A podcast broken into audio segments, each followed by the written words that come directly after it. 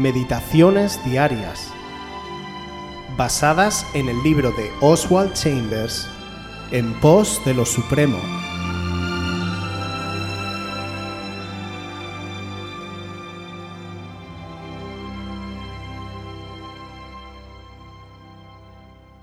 Participantes de sus aflicciones.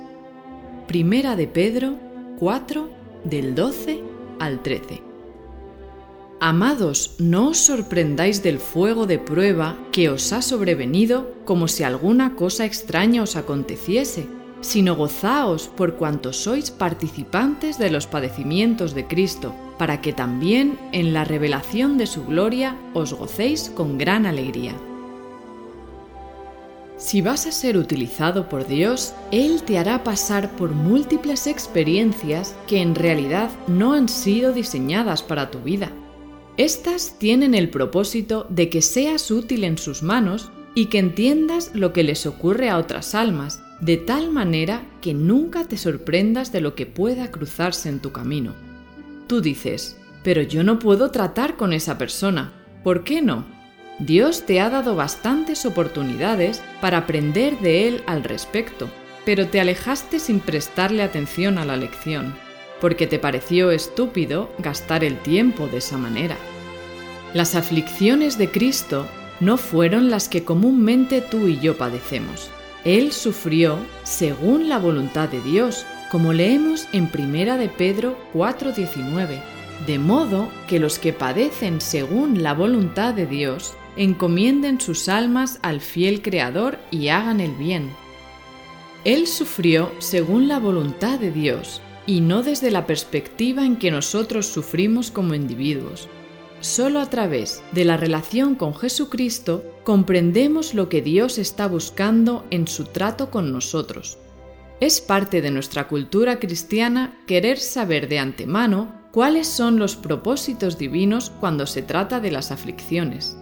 La historia de la Iglesia cristiana registra que tendemos a evadir el ser identificados con los padecimientos de Jesucristo. La gente ha tratado de obedecer las órdenes de Dios mediante sus propios atajos. El camino de Él es el del sufrimiento, el sendero del recorrido largo a casa. ¿Participamos de las aflicciones de Cristo? ¿Estamos dispuestos a que Dios destruya y transforme sobrenaturalmente nuestras decisiones personales? Esto no implica que vamos a saber exactamente la razón por la que Dios nos está llevando por ese camino, pues nos volveríamos pedantes espirituales. Momentáneamente no comprendemos a través de qué situación Él desea llevarnos. Pasamos más o menos sin entenderlo hasta que de repente llegamos a un lugar luminoso y decimos, Dios me ha fortalecido y ni siquiera lo sabía. Si hemos entendido la magnitud de la gracia por la cual hemos sido salvados y hemos llegado a la conclusión de que la vida que ahora vivimos debería pertenecerle solo a Cristo, el siguiente paso sería entregarle al Señor el timón de nuestro futuro y de nuestras circunstancias. Como consecuencia de esto, podemos continuar después nuestra vida con la certeza de que cada cosa que nos acontezca tiene un propósito adjunto. Sin embargo, aunque esta puede ser una lógica bastante simple en un principio, la realidad es que podemos seguir viviendo nuestro día a día juzgando cada evento que se nos presente y decidiendo qué o a quiénes queremos evitar. Es por esto que Oswald nos apunta la diferencia entre aquellas experiencias que vivimos porque Dios desea hacer algo de nosotros y aquellas otras que vivimos porque Dios desea hacer algo con nosotros para otras personas.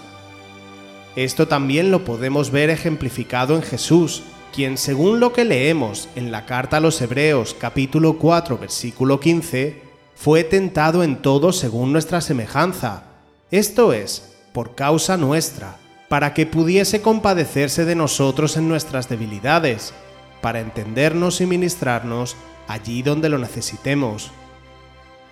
Nuestra vida y salvación correrán un inmenso peligro si nos hemos inclinado a pensar que la vida cristiana es una de prosperidad material y empoderamiento personal, ya que ¿sería esto una puerta estrecha y un camino angosto? Nada de eso. Antes bien, acordémonos siempre de que hemos sido llamados a ser partícipes en las aflicciones de Cristo, de que cuando nosotros somos débiles es cuando dejamos que Dios se haga grande, y que cuando esto sucede nada puede ser mejor, pues solo Él es bueno, justo y nos ama con perfecto amor.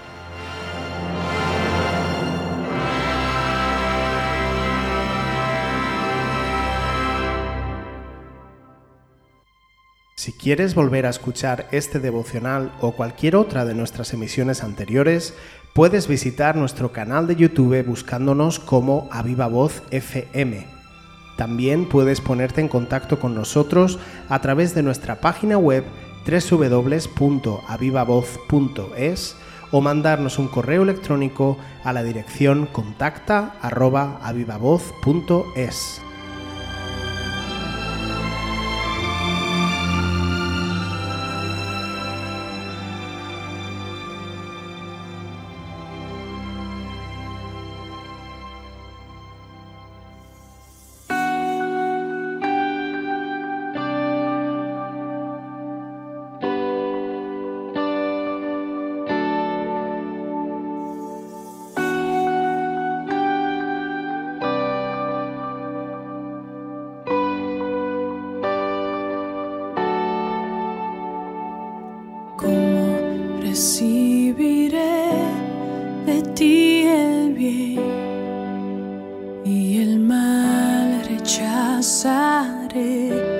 si sé que tú eres Señor, soberano y justo, como el de alabarte en bendición.